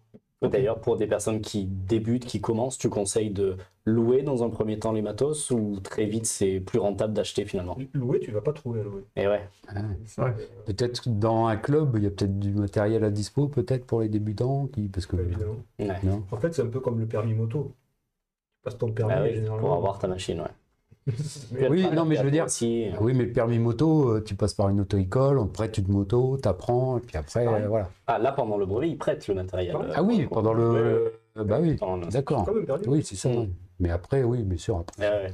Si ça te plaît, t'achètes ton matos. Oui, mais quelqu'un qui va se mettre bah, justement à, l'aviation, etc., mm. euh, va pas forcément avoir les moyens d'acheter tout de suite, et puis euh, mais qui veut quand même en faire. C'est ça. Toi, tu, voudrais t'acheter ton matériel à terme? Idéalement, oui. Mais bien sûr, parce que ça, ça donne une liberté, une versatilité euh, qui, est, qui, est, incomparable. Comme tu disais, tu mets ça dans le coffre, ah tu t'en vas. Euh. Bah et plutôt mono, biplace, emmener des gens? Alors, plutôt mono, euh, pour l'instant. D'abord, parce que c'est pas la même formation. Ouais, alors en fait, au départ, tu, forcément, tu passes ta qualif mono. Ouais, bah ouais. Ensuite, il n'y a pas de délai légal pour, pour qu'on te valide le biplace. Mais ce serait pas raisonnable de venir passer la qualif biplace au bout de trois mois. Bah ouais, oui, oui. Déjà parce qu'il faut faire ses armes. Ouais. En fait, en gros, tu passes ton, ton, mm. brevet de base, c'est comme quand tu passes ton permis euh, voiture. J'allais mm. dire, tu sais pas conduire. Et eh oui, oui, non, mais... On ne veut pas dire ça, mais il y a tellement de choses à apprendre, à, se construire. Il y a l'expérience à acquérir, et puis... Bien euh, sûr. Mm. C'est le propre de l'aéronautique, c'est qu'on n'est jamais bon. Tu apprends tout le temps, chaque vol va te construire, quelle que soit la discipline. C'est ce qui en fait le charme aussi. Donc, euh, allez, avec le recul, je dis, six mois, quoi. à condition de pratiquer quand même. Évidemment. Eh si tu as fait deux vols que tu reviens au bout de six mois, bah, que, que tu n'as pas. Euh, Parce que c'est vrai que quand on, quand on emmène quelqu'un, on n'a pas d'expérience, donc on gère le vol, mais il faut gérer aussi la personne. Parce que ah ouais, ouais complètement. C'est, voilà. Ça, c'est la, la biplace à pied, hum. qui, est, euh, qui est technique. Hum. Il faut être au top niveau en décollage mono pour prétendre amener quelqu'un en biplace à pied. Après, il y a le chariot qui est beaucoup plus facile. Hum. Le chariot, tu mets ton, ton, passager devant, tu le sangles, et derrière, ça va décoller. Quoi. Et eh ben oui, oui, oui. Mmh. Ouais. peux pas Bien attaché, au moins il bouge pas content, tu tapes un peu sur le casque. bah, comme nous avec les élèves. non, non, c'est si vraiment ça, ça. Imagine que les streamings euh, euh, depuis les airs se développent énormément. Je me dirais, bah tiens, maintenant je vais passer la qualif deux pour prendre un invité, une invitée. Oui, ça peut. Ah, on fait une interview dans les airs. Hmm. Ce serait très drôle. Hmm. Euh, Et dans ce cas-là, ce serait plus à pied ou chariot pied. À pied. Ouais, ouais, parce que encore une fois, c'est beaucoup plus euh, léger comme matériel. Hmm. C'est vrai qu'il faut, amener le chariot. Quoi. Après, euh, pour, amener, pour amener du tout venant, c'est pas péjoratif. Hein, mais pour vraiment monsieur ou madame tout le monde, à pied, c'est pas forcément. Ah ouais, bien, eh ouais. Il va falloir quelqu'un qui court. Ouais. Qui t'a bien écouté au début, parce que si peut eh pourrir le déco, mais très rapidement faut être synchronisé dans les pas. il faut être euh. synchro, il faut faire des petits pas. D'accord. Tout petits pas très rapides. Parce que s'il fait des grands pas, bah taper dans les tibias, tu partiras jamais. voilà. Donc le chariot est quand même super facile pour amener quelqu'un. Le décollage à pied, c'est bien quand tu amènes des personnes de ton entourage ou voilà, au début tu peux galérer un petit peu, mais après elles ont été briefées, ça va le Et faire. Oui. Hmm. Mais à zéro comme ça, amener tout le monde. Ouais, il vaut mieux, il vaut mieux le chariot. C'est tendu. Ouais. Bon, ça sera vraiment dans un, un voilà. C'est étape 2. Ouais, ça. Étape 2. Il y a une très bonne remarque de Lord Gibus qui dit de nos jours, on entend parler de transport dans les villes par drone, avec un passager, monodrone, si j'ose mm. dire. Euh, ne pourrait-on pas faire ça plus simplement avec un parapente qui décolle très court et qui a l'avantage de voler même si le moteur coupe, donc plus sécuritaire? Faudrait juste un système qui s'occupe de la gestion des suspentes pour le pilotage automatique. Ça peut être envisageable? C'est une bonne question. Ben voilà, mm. on a, des, on a un ah, hein. Un drone, euh, oui, avec une voile, quoi. Imagine. Le passager, il s'assoit, euh, il fait rien, et euh, puis. Euh, après, ouais, faut décoller, quoi. Ah oui, un, chariot. un paramoteur téléguidé, quoi. Ouais. Un paramoteur drone. Est-ce que ça pourrait exister, ça? Bonne question. Oui, oui, oui. Oui, oui. oui. Bon. On a fait des hélicos drones. Il y a eu deux questions que je vais rayer sur les tarifs. Il y a quelqu'un qui demandait le tarif global de la formation ah, et quelqu'un qui demande le prix pour un baptême. Alors, la formation, en gros, entre 800 et 1500 euros. tout ça, c'est marqué sur le site internet. Parce qu'il y a plusieurs possibilités. Il y a des, personnes qui vont acheter leur matos, qui seront formées dessus. Il y a des personnes qui vont utiliser le matériel à l'école. Il y a des personnes qui vont acheter juste une aile et utiliser le moteur de l'école. Voilà, donc tout ça, c'est sur le site internet. Ok. Ouais, t'as trois tarifications à la carte, j'ai vu. Tu as vu Ah, bah je suis allé sur ton ah, site. voilà. Bah oui, une quatrième possibilité. Motivé. qui est un peu plus bas, ouais. Bah, en fait, c'est quand on rentre pas dans les trois, trois créneaux euh, proposés, il y a encore, on peut toujours discuter. Mm. On trouvera un, système. Merci Jordan. Volparamotor.com. C'est ça. Voilà, vous avez les tarifs. Et euh, tout ce qui est baptême? Ah, Baptême, moi, j'en fais quasiment pas. Euh, même baptême, il faut compter 70 euros. Ok. Combien de temps 3 heures. Ah non. 3 heures. 3 heures. Bon baptême. D'accord. Ok. Euh, n'hésitez pas, hein, si vous avez des questions dans le chat, posez euh, vos questions et on les aborde évidemment euh, avec Fabrice, avec Quentin, avec tout le monde. Hein. J'entends rien. Y a-t-il un poids maximum? Ça, c'est une bonne question. Alors, dans le cadre de l'école, le moteur moi, que je mets à dispo, maximum 90 kg pour le pilote les gars qui font plus de 90 kg, il faut qu'ils achètent. J'ai une voile pour eux, hmm. mais pas de moteur. Donc ils s'achètent leur moteur. Ah donc il faut, un moteur, de Corsair pour moi. Quoi. non, non, c'est ouais, un Pratt Whitney 2800 là dans le dos. il, y a, des moteurs dedans qui conviennent merveilleusement bien, même pour des gars qui font 130-140 kg. Mais simplement, pendant des années, euh, j'ai amené plusieurs moteurs. Hmm. Je suis un peu lassé. Donc maintenant, j'ai une seule machine qui va du hmm. poids plume jusqu'à 90 kg. Ouais. Voilà comme ça. Bah c'est plus simple. L'école de bah elle est comme ça. C'est de la, la logistique en fait. Ouais, complètement. Ok. Euh, faut un moteur de Boeing pour moi, il fait 110 kilos. Ben Jean, pas de souci. Qu'est-ce qui t'arrive? Il faut un quick, hein Ouais, faut aller marcher. Ouais, c'est ça. Non, mais c'est faut, arrêter le... il, faut aller... il faut arrêter le wesh bourgeois et puis aller marcher.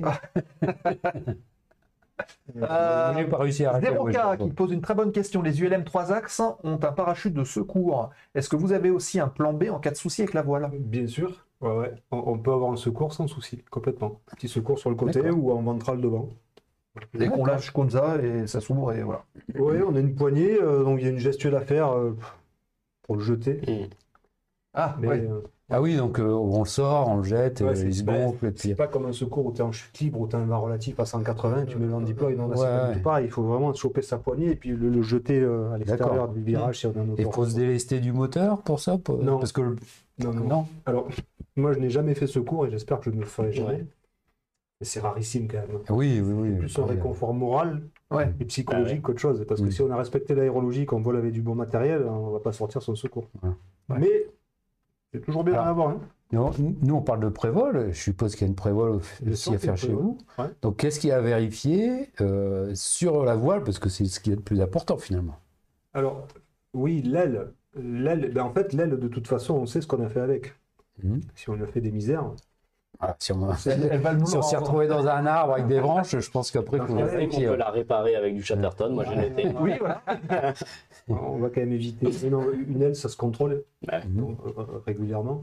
Et en même temps, ben, si voilà, s'il y a un petit incident, si on s'est posé avec beaucoup de vent dans, des ronds, dans un rond de comme ça, on va l'amener dans un, organisme de contrôle et puis on va faire vérifier ça. D'accord. D'accord. T'as déjà vu, toi, euh, une aile euh, Tu t'es dit, bah non, je vais pas voler avec celle-là ah oui, des vieilles ailes pourries, oui. Ah oui. C'est comme, les avions pourris, mais. Dire, et donc, c'était quoi? C'était au niveau des coutures ou... Bah, déjà l'aspect. Euh, si l'aile, elle est, une aile qui est généralement en bon état, elle est, elle est craquante un petit peu. Enfin, D'accord. une aile qui est complètement rincée, on dirait du sopalin. Quoi. Ah oui. tu ah, poreuse, tu souffles à travers, ça c'est des chiffons, c'est dégueulasse. D'accord. Il y a ça, et puis il y a quelque chose qui est très important, c'est le calage aussi. C'est-à-dire que la, longueur des suspentes est calculée pile poil pour avoir un profil d'aile parfait. Mais au fil du temps, les suspentes vont se décaler. Tu as des suspentes qui vont se rallonger, et d'autres qui vont se raccourcir. Pas de beaucoup. D'accord. Mais, donc ça peut modifier le profil. D'accord. Ce qui fait qu'en cas d'incident, euh, ça peut être beaucoup plus grave que mmh. ça peut en réalité si est. Voilà. Donc le calage aussi se contrôle. D'accord. Ok. Important. Et ça coûte cher à peu près une révision comme ça? Non, 160, 180 euros. Oui, et puis ça se fait pas à chaque vol non plus. Ah non. Contrôle, ouais, voilà. Que... non. non, une aile, le gars qui, je sais pas, il doit aller toutes les 90 heures, 100 heures, tu fais contrôler. Mmh. Sauf si, encore une fois, tu l'as traîné partout, il y a eu un truc. Ouais, euh, ouais, voilà. Là, tu fais. Euh, Anticipe.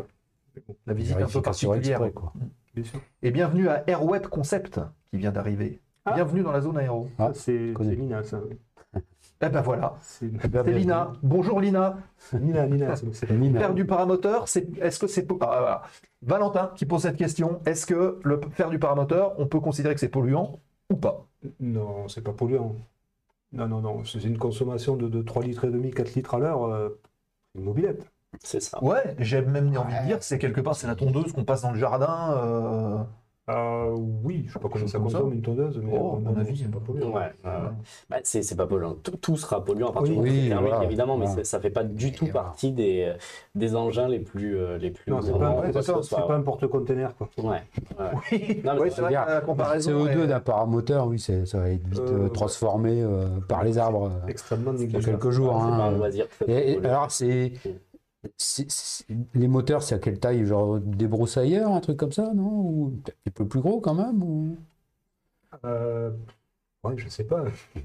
c'est des broussailleurs, c'est pas gros, hein, c'est comme ça, oh là là. Donc, c'est quoi, 15-20 kg le, poids d'un moteur? Euh, le, poids va varier. Le poids d'un GMP, un groupe motopropulsion, c'est-à-dire châssis, cage, cage c'est Laurent, l'hélice, euh, la sellette et le moteur, ça va aller de 20 kg jusqu'à 33 pour des, des 300 cm3, des trucs monstrueux.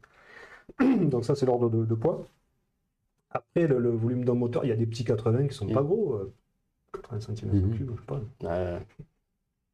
Allez, 40, 40, c'est pas, pas du débroussailleur. Des broussailleurs, c'est quand même plus petit. Ouais. Et tout à l'heure, tu parlais des, des poignées qu'on a à la main, donc bah, pour se diriger et puis pour accélérer les commandes. Euh, tu peux aussi euh, les mettre de côté quand tu es. Euh, Complètement. Ouais. tout à fait. évidemment, quand on vole longtemps, on va pas rester les bras en l'air pendant des heures parce que c'est Ouais. Donc on, on clip quand l'aérologie est calme, on mm. clip nos, nos, commandes, on ne garde que la commande moteur. Donc on peut mettre les, mains sur les genoux, comme ça on est assis, on garde que les gaz. Manger son sandwich boire une bière. Voilà. en vol Justement, parce que bon, il y, a, le bruit du moteur. Est-ce qu'en l'air, ça, ça t'arrive des fois de couper le moteur, l'histoire d'être dans le silence complet tu Non, c'est très rare. L'histoire d'être. On, vole euh, toujours avec un, un, casque. casque. Voilà, ou en tout cas une protection auditive. Ouais. Parce que même si ça fait peu de bruit, au bout d'un moment, c'est pas, pas grave. Donc non, on a toujours un casque. Mais sinon, c'est euh, possible d'éteindre le moteur avec, euh, puis de, de, le rallumer, l'histoire de profiter un peu du, du calme. après, quand tu te mets au ralenti, de toute façon, ton moteur il ronronne, tu l'entends mm. quasiment plus. Hein. Mm. si tu te mets au ralenti, évidemment, tu vas redescendre, mais euh, non, ça va être calme. Parce que si on demande sa direction, tu vois, tu as le moteur, ah, je suis où là? Tu demandes ah, oui. par terre, quoi. ouais. Tu peux prendre un porte-voix si tu es un voilà. Jordan dit ça va compliquer les interviews en biplace pour Quentin, le bruit du moteur. Mais pas tant que ça. non, mais tu mets une radio. Tu mets quelque chose. Un intercom? Oui. Ouais, c'est ça, hein, comme sur moto. En fait, ça serait vraiment pour du live ou t'enregistrerais l'interview pour la Alors, rediffuser après Le côté interview, c'est vraiment dans un second temps. Mhm. que moi, je fais des lives où je suis déjà tout seul. J'ai déjà réfléchi au truc de comment est-ce que je pourrais voir le chat. Alors aujourd'hui, il existe des, des, lunettes qui te retransmettent sur un des verres, sur une petite partie, un écran de mobile. Il ne faut pas que ça t'obstrue la vision. Donc tu l'enlèves, tu fais ton live, tu là. Bah là, je vais vous lire un peu. Tu le mets parce que tu es un peu en mhm plus tranquille, quoi. T'es pas en train de, manœuvrer. Tu lis un petit peu euh, et puis tu remets. Enfin, de faire ça de façon super sécurisante. Après, euh, si ça se trouve, euh, au final, juste je m'éclaterai en l'air et enfin je m'amuserai beaucoup et je ferai pas beaucoup de live mais j'aurais découvert une passion mm. formidable et je pourrais la documenter je pourrais en parler tu vois c'est pas c'est pas que la fixation de il faut absolument que je fasse le live je trouve que ce serait intéressant et je pense que la, la communauté validera ça je pense que ce serait génial à faire je, vous racontais l'anecdote de, du moto-vlogging que j'avais fait euh, qui était en 360 degrés parce que j'aime bien les concepts innovants. J'aime bien ce côté. Mm. Euh, moi, j'aimerais bien voir ça. Quand je vois des balades moto sur YouTube, bah, des fois j'ai envie de regarder un peu ailleurs. Donc j'avais fait un 360 pour que les personnes aient ça. Là, le côté euh, euh, paramoteur, déjà les, vidéos sont superbes, mm. mais le côté aussi, euh, tu es avec la personne et parfois il y a des temps un petit peu d'arrêt, il y a des temps où il se passe pas grand chose, mais on admire le paysage et on, mm. on est là et simplement posé. Tout à l'heure, tu as utilisé mm. une très belle expression qui disait ah. c'est le plus beau balcon du monde. Ouais. et, et c'est un peu cette idée-là. On est les gens avec moi. J'ai fait un live où je faisais du kayak. Ça me paraissait pas super intéressant et les gens ont adoré parce que tu voyages, tu sors un petit peu d'un studio, quoi. Donc ouais, faire ça, ça, me, ça plaît. Alors pour faire un live, il faut avoir des, faut que tu aies des émetteurs puissants, faut quelque... tu vois ce que je veux dire, pour pouvoir avec diffuser. maintenant, euh, non non, avec le smartphone en 4G, en 5G, euh, c'est, c'est tu, pas besoin d'aller, euh, ouais, pas besoin d'aller trop. on va pas très vite, il y a pas besoin, ça change pas, pas très vite. Mais oui. Tu vas pas trop haut. Tu, tu repères ta, enfin tu repères. J'en parle comme si je le savais. Non, euh, tu repères une zone où tu vois si ça capte ou ça capte pas, tu vois où ça perd et tout ça moi j'imagine qu'il y aura du repérage avant. Je ne vais pas improviser, je vais dire bah là je me... non, ce serait trop dangereux. L'idée c'est d'avoir quand même des, des, routines, des endroits où mm. je vais. Puis ça va pas être 4 euh, heures de live, hein. ça va être euh, commencer le live, mm. euh, on parle au sol, voilà, on lance le truc. Ensuite, on décolle où je suis moi, moins avec le chat à ce moment-là parce que je suis concentré sur autre chose. Hein. Euh, et puis, euh, et puis on, vole, je sais mhm. pas, une heure, une heure, une heure et demie, on se repose et puis je coupe le live à ce moment-là. Il va falloir que tu fasses des lives aussi pendant ta formation pour montrer aux gens comment ça se passe. Alors, des lives, ça, ça dépendra de, euh, ta bonne volonté. Ouais, ok. Bah. Ah bah voilà Parce que là, on va arriver en fin de live et la question que tout le monde se pose, c'est est-ce que il va y avoir ce premier pas de franchi. Ah bah c'est avec, avec grand plaisir. C'est... le premier vol, l'émotion du premier vol. Ah bah ouais, ouais. Ça, c'est génial, le premier vol. Parce que as la, personne, elle se pose. Alors, moi, j'ai vu des, des gars d'un certain âge pleurer. Eh bah ouais. Bah, là, des larmes de plaisir, ah bah ouais. Ah, l'avantage, c'est que là, comme l'élève, il vole tout seul, il ne va pas emmerder son instructeur avec ses caméras. Comme Exactement. Comme j'ai. Non, mais j'ai eu un élève, il montait dans l'avion, il foutait ses trucs. Alors moi, je suis tolérant, quoi. Vas-y. Et finalement, quand il rentrait de vol, euh, il n'avait jamais réussi à allumer ses caméras, quoi. Donc, euh, c'était un tocard, C'était un mauvais élève. Euh, Valentin2602 qui dit Ah oui, des lives sur euh, tes leçons, ça serait super cool. Bah, ouais, voilà. Bah, Donc, il y, y, a un intérêt certain. Certain, certain. Bon, on va mettre ça en place alors. Bon, voilà. il est 55 les amis. Je vous propose de tourner la dernière page de l'émission, les 5 dernières minutes de la zone aéro de ce soir, avec Quentin et Fabrice. Si vous avez des questions, posez-les maintenant. Il reste 5 petites minutes ensemble. Donc allez-y dans le chat, c'est tout de suite. Et, euh, on lance euh, le jingle.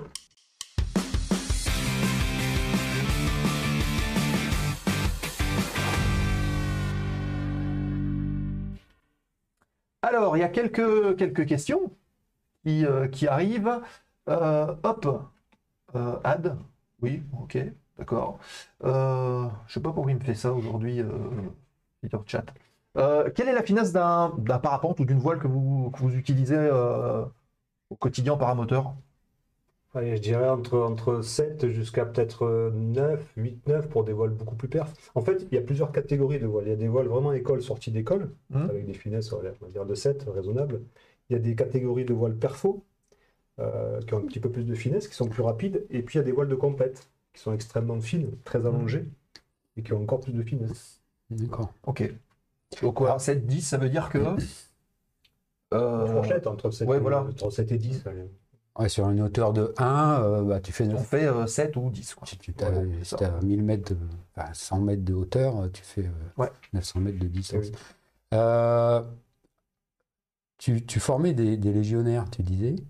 Oui. Est-ce que c'est secret défense? Est-ce que tu sais pourquoi? Est-ce que tu sais pourquoi? Non, non, c'est... Non, pas du tout. C'est simplement qu'il y a eu un accord entre le CSA de, de, la Légion et puis, euh, et puis l'école de paramoteurs.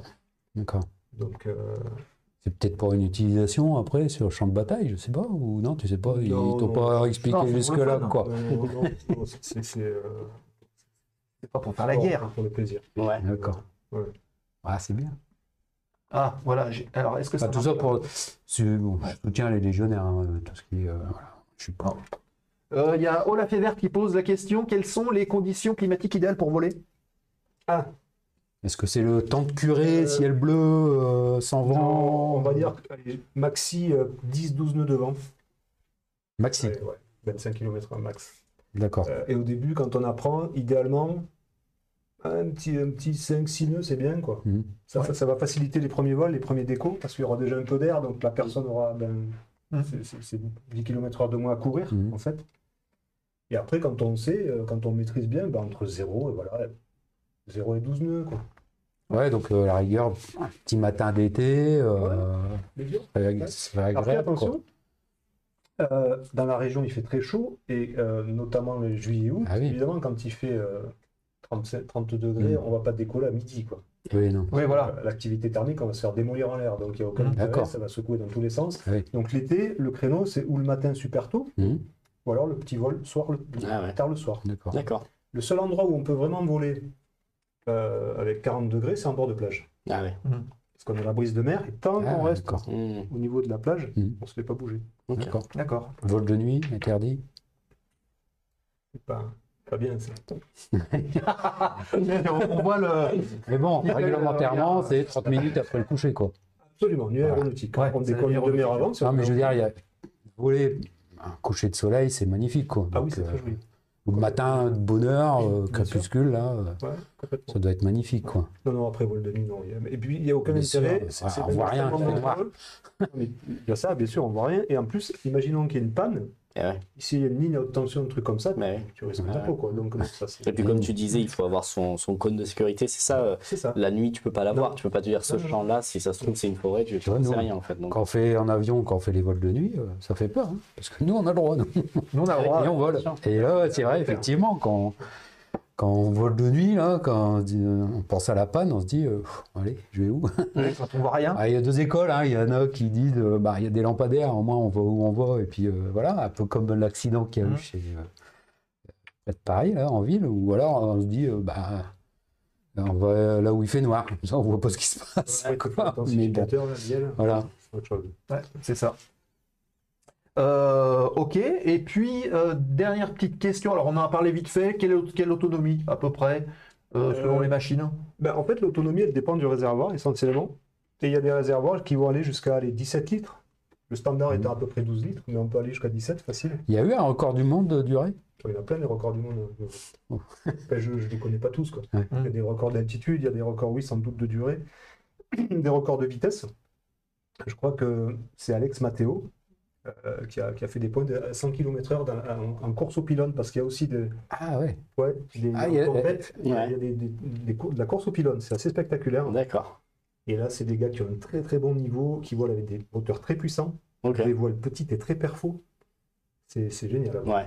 Ah ouais, ah bah voilà, ça met une question. Est-ce qu'il y a d'autres activités à part la balade?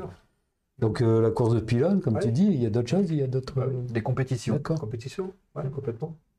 Euh, bonne question, Triplight. Est-ce que c'est accessible pour les personnes en situation de handicap? Alors, moi, j'ai un pote qui, était en fauteuil et avec qui je volais. Alors, lui, il avait eu un accident en parapente.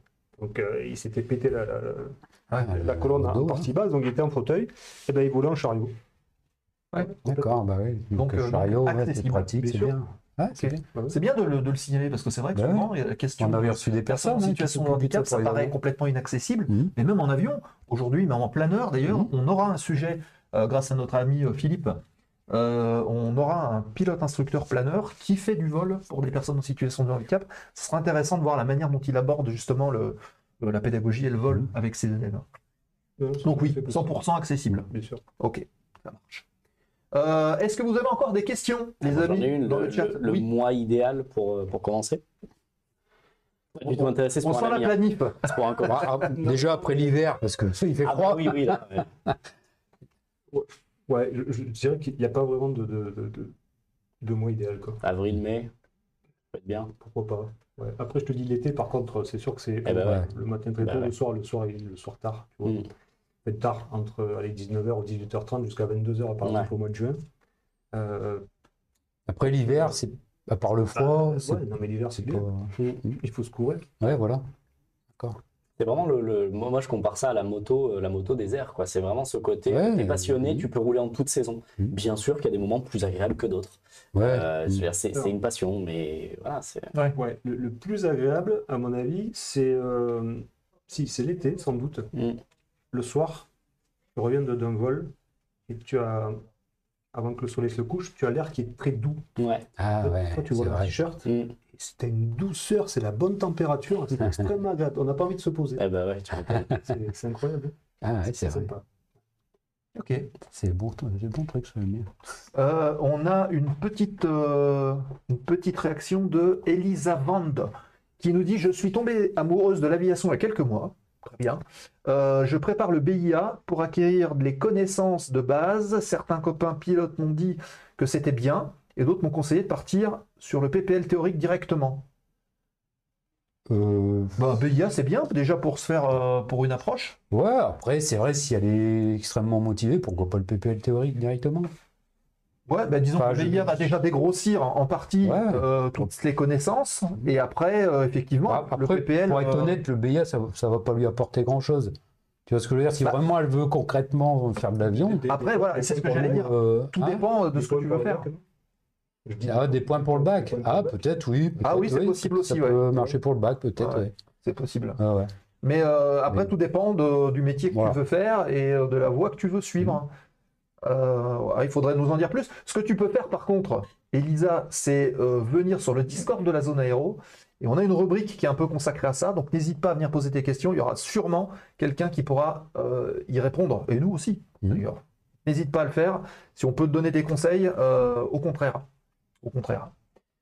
on arrive sur la fin du stream, les amis. Alors, avant bah, de qu'on fasse un petit tour et le, mot de la fin, je vous propose tout de suite de basculer sur euh, la scène programme. D'ailleurs, hop, on va enlever, hop, voilà.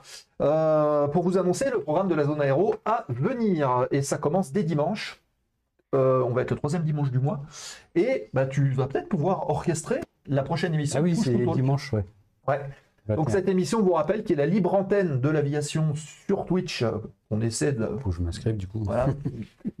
Donc en gros, il y a quatre chroniqueurs qui sont en ligne, vous les verrez en visio, et vous avez, vous, la possibilité en tant que viewer de venir euh, sur le Discord, dans la rubrique Push to Talk, vous, mettez en salle d'attente, et vous pouvez réagir au sujet, on vous prend vocal. Donc venez discuter avec nous, on est là pour ça, on est là pour échanger. Donc n'hésitez pas à le faire, c'est à 19h dimanche, ça commence à 19h, 19h, 21h. Donc Push to Talk, cette nouvelle émission qui a été lancée tout début janvier. Donc n'hésitez pas euh, à venir, à participer et à rejoindre aussi le Discord pour que ça fonctionne. Euh, on enchaîne, hop, voilà.